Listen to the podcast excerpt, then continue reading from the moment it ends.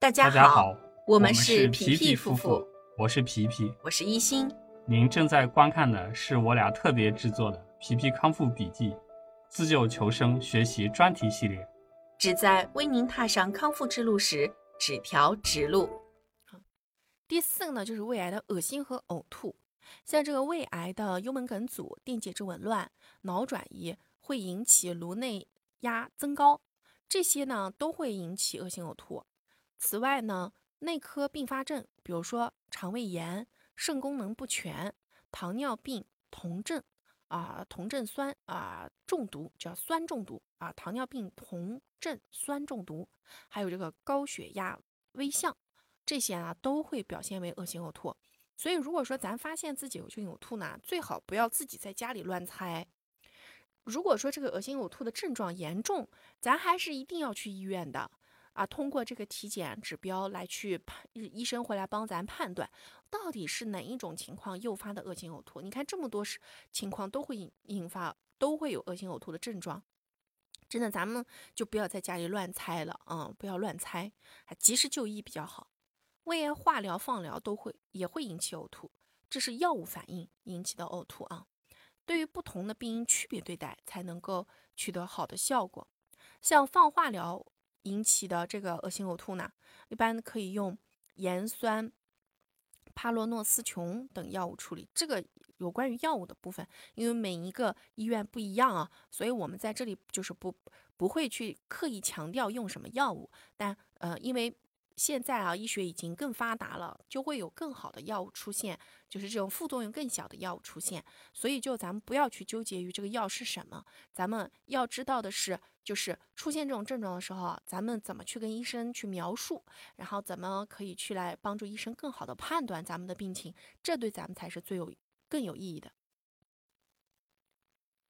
像这个，如果是说出现了这个幽门梗阻呢，那就可以采用手术或者是支架来去纠正水电解质酸碱平衡紊乱等这样子的一些啊、措施。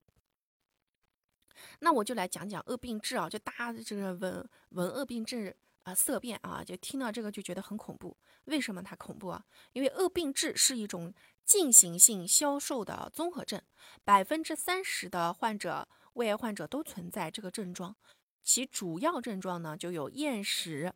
饱胀、肌无力啊，肌肉没有力气、消瘦啊。甲地孕酮和甾体类消炎药对增加食欲有一定的疗效。恶性肠梗阻是指原发或者是转移性的恶性肿瘤造成的肠道梗阻，也是晚期胃癌腹腔内广泛散播患者的常见并发症。治疗方法呢，包括了手术、药物和其他姑息治疗等等。手术是恶性肠梗阻最主要的这个治疗方法之一，目的就是缓解症状和改善生活质量。其次是延长生存时间，所以呢，应该严格的掌握手术指针啊，就是这是对于医生的要求啊，医生的这个手术程度、手术水平啊，就是直接决定了这个东西它这个手术的成功率。手术的方法呢，就包括了有松解粘连、肠部分切除、肠侧侧吻合和肠造瘘等等啊，这样子一系列的这个呃手术方法。医药治药药物治疗的目的呢，是不使用减压装置，或者是在使用同时来控制住恶心、呕吐、腹痛和腹胀等这些啊、就是这个感觉。其他的这个治疗呢，有补液治疗，就是注射药物啊，注射这个液体，比如说什么葡萄糖啊，然后呃和我们的这个生理盐水啊什么的啊，然后啊胃肠外营养、自张性金属支架的置置入和鼻胃管引流以及胃造瘘等等啊，采取一些这样子的措施去来缓解这个恶心和呕吐。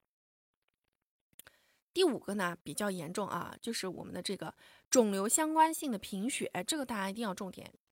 来听一听，为什么？就是我们有好多朋友一直不停的就是就是，呃呃，就是问的最多的问题之一呢，就是有关于怎么去来生红，怎么去解决肿瘤相关性的贫血。这个肿瘤相关性的贫血是指什么呢？就是肿瘤患者在疾病发展过程当中以及治疗过程当中发生的贫血，是慢性疾病贫血的一种类型。它跟我们正常人的一般类一般性贫血还不太一样。比如说胃癌出血、肿瘤侵犯骨髓、肿瘤引起的营养不良、铁代谢异常、肾功能损伤，以及肿瘤相关的各细胞因子对骨髓造血功能的影响，都会引起肿瘤相关性贫血。骨髓抑制是胃癌放化疗的常见不良反应。在我们前面几个章节里面有在介绍那个化疗药物的时候，我们就讲了不少这个化疗药物，它几乎大部分吧都会有骨髓抑制啊，比较严重的骨髓抑制。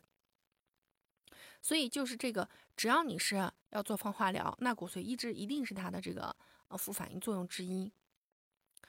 细胞毒性药物，尤其是铂类药物的广泛使用，是导致胃癌相关性贫血的一个重要因素。啊，细胞毒性会带来细胞毒性。那我们前面几章也讲到说，像呃这个顺铂，顺铂的细胞毒性，它就要比我们那个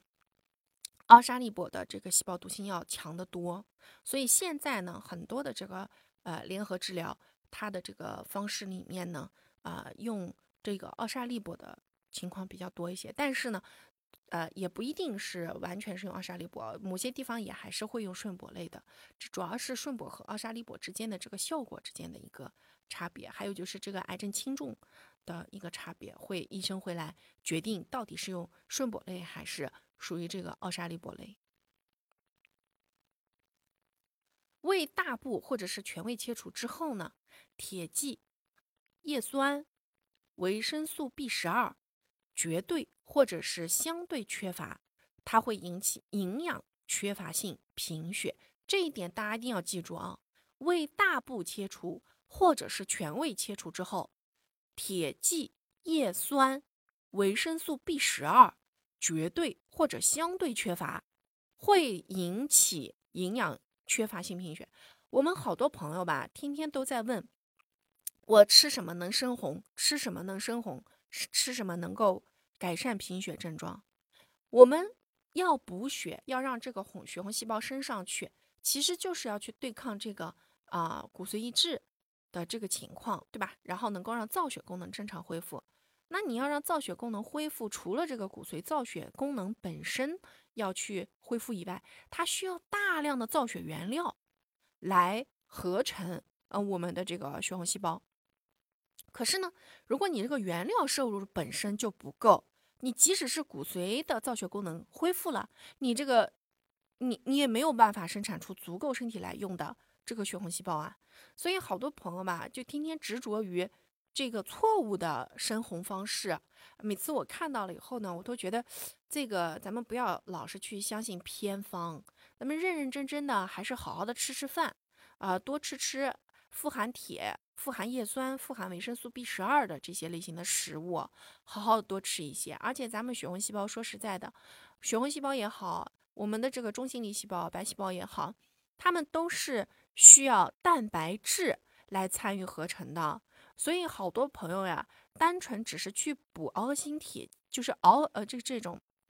螯合锌的铁剂啊，这种这种呃，就是单纯补补铁，单纯补。补这个叶酸和 B 十二，可是呢，呃，蛋白质摄入严重不足。那这种情况下呢，你要想生红也是不可能的。为什么？因为我们要生成血红细胞，需要大量的优质蛋白质的参与啊，我们要有要有相应必要的氨基酸才能合成血红细胞啊，它是我们的这个这个细胞合成的一个基础物质。所以就是说，咱们呢要去补血。的要解决补血这一件事情啊，你这个补铁、补叶酸、补 B 十二都要补够，然后最重要就是要补够蛋白质，你这个呃生红才能有效果啊。你得吃肉的，你得吃肉的，千万不能够说我吃全素来去解决这个生红问题，这个不现实啊，也不也不太可能就能让你长期维持在一个比较好的血红细胞分配的状态。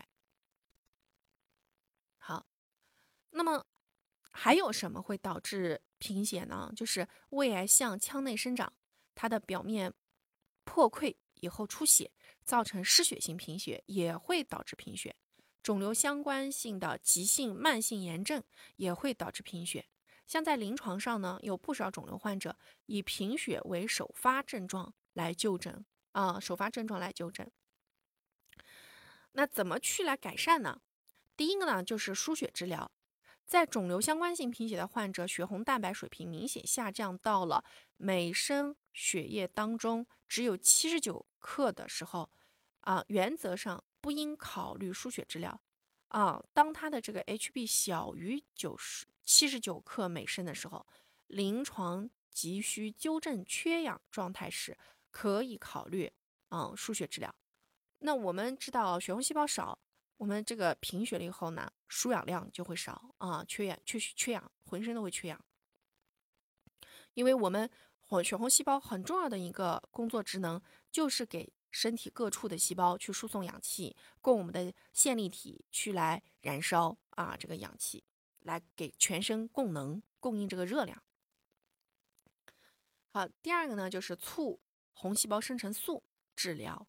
啊，叫 EPO。这个促红细胞生成素治疗呢叫 EPO。EPO 治疗的优点是符合正常生理生活质量，可以明显改善，可以用于门诊啊，以及耐受性也比较好。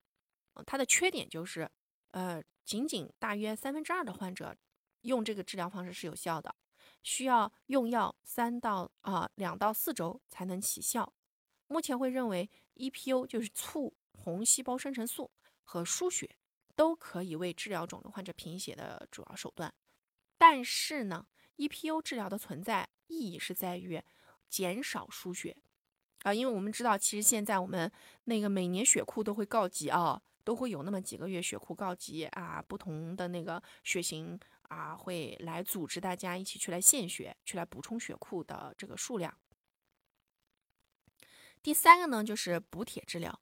一般啊，轻度缺铁性贫血，轻度的缺铁性贫血，每周一次啊，给予他静脉铁啊一百毫克注射啊，Hb 上升至正常水平。一般需要两周的左右的时间。重度的缺铁性贫血患者，每周一次给予静脉铁注射啊，一百毫克，可以用四周。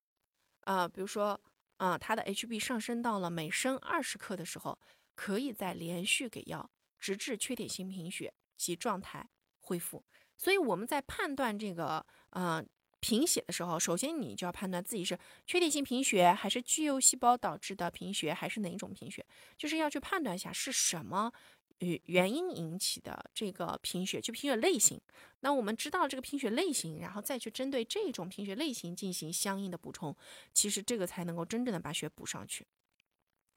那像做了这个胃大部分切除或者是全胃切除的患者，呃，比较呃易于并发。巨幼红细胞性贫血，这时候呢，他就需要去注射，呃，肌肉注射维生素 B 十二，或者是呢口服叶酸片啊，以及这个东西啊是注射 B 十二的同时要口服叶酸片。为什么？因为你只有把这个叶酸和 B 十二同时补了，那这个巨幼红细胞它才能够真正有效的去来啊，这个就是就是来来去生红啊。那个，所以这个巨幼红细胞缺乏，也基本上也是因为我们这个骨髓移植导致的啊。就是这个做这个手术了以后，你不是要去做那个，你得那啊去做放化疗，对不对？然后呢，那像我们身体里面的这个巨幼红细胞呢，它就会开始变少，然后变少，特别少，特别少。那你注射的这个 B 十二和叶吃了叶酸足够了，那么来生产这个巨幼红细胞的时候，我们身体里面的。这个生专门生产具有红细胞的器官，全生产的时候才有原料可以用。那像我们这个 B 十二啊，B 十二里面的核心的这个呃物质呢，它的 B 十维生素 B 十二的核心部分的那个物质呢，是是我们的嗯微量元素钴，金字旁一个古代的钴。这个钴元素呢，这个金属元素它天然的就是红颜色，所以我们这个 B 十二呢颜色也是红的。然后我们的血液为什么是红颜色呢？呈现红颜色呢？也是因为这个 B 十二里面的这个钴颜色是红的，天然是红色，所以呢，我们这个才是有了红血红细胞的这个红色啊，是是这个颜色是这么来的。像我们这个，嗯，还有呢，就是疲乏处理啊，疲乏啊，是我们这个愈后期期内啊，每天都会遇到的事情。嗯，这个癌因性疲乏呢，是指与癌症或者是癌症治疗有关的生理、情感或者是认知上的一种持续性的主观劳累感。根据调查统计会发现，接受治疗的胃癌患者当中，百分之三十会出现疲乏症状。胃癌患者产生疲乏的原因有肿瘤治疗。比如说手术、化疗、放疗和免疫治疗等等都会产生疲乏，还有就是肿瘤增殖或者是播散，会使得肿瘤毒性物质破坏机体内正常细胞的功能，或者是导致组织代谢紊乱，这些也会导致我们产生疲劳感。胃癌胃胃癌细胞能够产生细胞生长因子，比如说 IL- 杠六啊，这个 IL- 杠十。这些因子它会促进肿瘤的生长，抑制机体代谢，导致恶病质、贫血、发热及感染，诱发焦虑。癌症或者是治疗并发症，比如说贫血、感染、营养不良等等，又会成为疲乏的导促进因素，比如说恶性循环啊等等。还有呢，就是疼痛、抑郁、睡眠紊乱、营养不良也会导致疲乏。肿瘤导致的功能障碍、经济负担、自我形象紊乱，这些还有脱离社会啊，都会让患者产生焦虑、抑郁的情绪反应，这些都会导致疲乏。所以这个疲乏呢，是胃癌患者长时间持续性的一种伴随状态啊，伴随状态。那怎么改善呢？然后，那从我们家皮皮的这个经验角度来看呢，就是说有以下几个方面啊，他做的其实是还是不错的。我们来一一看一看。首先呢，就是有氧运动和放松训练。胃癌治疗期间呢，躯体功能、行为功能下降，适当的锻炼可以减少功能性能力的丧失，降降低疲劳程度。通过锻炼运动可以提高心脏的输出量，增加血液的氧含量，改善情绪状态和睡眠质量。有氧运动呢，也可以使得脑内多巴胺浓度升高，使得人产生轻松愉悦的感觉。哎，你看我们家皮皮那个时候，他其实就很，他其实就是在这个方面是怎么做的呢？因为他特别喜欢郭德纲的段子啊，他天天听，天天听。他每天出去散步的时候也听，然后运动结束之后也听，所以他运动的状态下也是每天嘻嘻哈哈，嘻嘻哈哈的。然后这样子呢，这个哈哈大笑也。本身就很开心，他就产生了很多的多巴胺，再加上运动还能促进这种多巴胺的这个高浓度分泌，就使得他整个人是轻松愉悦的，毫无压力。那这种状态下，他身体里面就产生了很多有利于他这个去康复的这种有利因子，然后慢慢慢慢免疫功能也就逐渐逐渐啊升上来了。然后就是这个睡眠干扰，睡眠的这个紊乱呢，与疲乏和焦虑是有关系的。有规律的睡眠和觉醒，啊，有利于这个维持良好的生物节律，啊，减轻疲乏程度。像我们家皮皮啊，他特别爱睡觉，他呢每天晚上差不多要睡这个八九个小时，白天还要补个觉。就是那段时间呢，他就白天一般要睡到，有的时候半个小时到一个小时，有的时候睡嗨了，他就要睡到两个小时。如果晚上他睡八个小时，那白天就差不多要睡到两个小时。晚上如果睡了八九个小时、九个小时，他白天差不多就半个小时到一个小时。就就怎么说呢？他要看状态。天阴的时候睡的时间长，天气好他就睡的睡的时间短。但总归一天差不多他能睡到十个小时到十一个小时。所以睡眠其实也能很有力的去来帮助免疫系统重启。他一般晚上九点多钟啊，九点半到十点钟他就上床睡觉了。啊，所以就还是要保证睡眠，这个啊，就他只要你白天心情轻松愉悦，哈哈大笑，有运动量，那么你这个代谢基础代谢你维持在一定的这个水平上，那晚上睡眠其实不太会受太大影响，除非是什么呢？就是你有那个嗯胃癌引起的这个肿瘤疼痛，这个疼痛呢，它会巨大的干扰睡眠，那这个时候你就要呃就就要赶紧去来解决这个疼痛的问题，去就医，及时就医，去处理疼痛问题。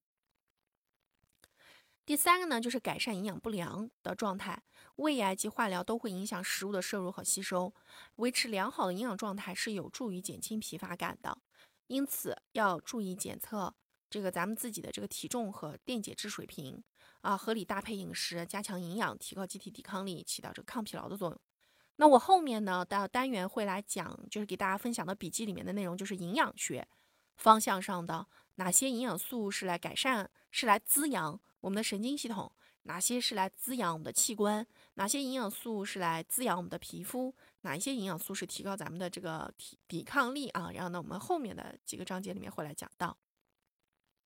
心理干预。心理干预呢，主要是为了让患者和家属了解到疲乏常见的一些方式。持续时间、缓解策略，来消除对于这个癌症疲乏的一些错误认识，来降低患者对疲乏的一些焦虑情绪，啊，有利于患者对癌症。啊，这个癌性疲乏的一种消极应对，所以心理干预这个部分啊，其实那个时候主要还是跟他聊聊天儿。你因为郭德纲他把他的快乐都交付给了郭德纲，所以就那个时候其实对他对皮皮没有进行太多的这个心理干预。但是我们两个因为嗯，就是从呃这个前年开始就一直来去跟大家分享我们的这个康复经验嘛。就这么多年来，就这几年啊，这这几年时间里面呢，就也差不多有接近这个近万名，有有近万个这种家庭跟我们一样的这个家庭呢，都在跟我们来去聊天啊，所以我就发现，我我就发现，其实呢，就是这种互助式的康复，哎，这种聊天、倾诉、倾诉、吐槽、吐槽这种方式啊，就大家在一起集体抗癌、集体康复，这个氛围呢，其实是非常有利于去做这个心理调节的。啊，你把这个心情苦恼吐槽出来之后呢，发现哎，结果大家都有相应都有一样的烦恼，哎，你怎么处理的？我怎么处理的？大家一起分享分享，哦，这个问题就解决了。所以实际上好多时候啊，康复期期间啊，大家一定不要蒙着自己一个人在那埋头苦干，要出来，要跟大家一起多聊天儿。有群的就在多在群里聊，然后没有群的那就可以来联系我们，我们来来大家一起聊，对不对？就是总归是属于这个所谓的心理干预呢，它不一定就非得是见心理医生，你只需要去把自己心里的那种烦恼能倾诉出来。那我说白了，倾诉，如果说你是跟一个健康人去倾诉。除非他是你的家属，对吧？家里人或亲朋好友，他可能才能听你。但是他没有相应的经历，没有这种体验的时候，你把这件事情倾诉过来呢，他给你的一些建议和你的一些安慰呢，他未必就一定能够真正的帮你解决问题。所以有的时候啊，就是说，为什么是说癌症康复的过程当中，一定要大家一起集体的去来进行群体抗癌啊，群体康复。主要的目的就是为了大家能够有一个共同的话题、共同的圈子、共同的问题，共同去解决，来去分享这种经验。那很快大家就能够互通有无，知道这条路上是吧能走多远，知道这条路上有多少朋友可以一起来互相这个携手一起往前走，啊，心里就不害怕也不恐惧，对于自己的未来呢就有一个比较确定性的一个态度和心态去来面对未来。啊，就是不管后面的路有多长，反正呢，要踏踏实实，心里定定心心往前走，那这样子就说不定能走得更远，对不对？说不定就能走得更远。第五个呢，就是药物治疗，药物治疗啊，近近近几年呢，有一个叫做派甲酯的一个物质，它是一种叫中枢兴奋剂，它可以使大脑当中多巴胺的浓度增加大约百分之六百倍，所以这个物质呢，也被认为是治疗癌症疲乏的一个有效药物。啊，自体类的药物常常会用来改善食欲和情绪，但是呢，说白了，是药三分毒啊，咱们也不能够对这种东西呢产生依赖，所以更多时候还是我是比较建议，就是大家依然还是，哦，能够通过自我调节的这个方式，比如说像我们家皮皮一样的，把自己的快乐交托给郭德纲，对吧？嗯，你不喜欢郭德纲也没关系，你可以交托给这个李诞，对吧？脱口秀，或者是说。吐槽大会就总归是咱们现在这种搞笑的娱乐节目非常多嘛，那么，呃，你可以把自己的这种快乐交托出去，是不是？然后呢，自己能找乐子，然后每天开开心心，就不要沉浸在那种那种情绪氛围里面。那么，那么其实是对于咱们自己的康复啊非常有利的啊，非常有利的，非常有利。好，那这一章节的内容呢就到这里了。下一小节咱们来分享的呢是肠道菌群如何影响着人体的免疫力提升啊。好，下一小节咱们再见。吃对餐，养好胃，皮皮夫夫妇祝大家家跑跑赢赢五五年年生生存存期期，跑跑赢赢一一辈子。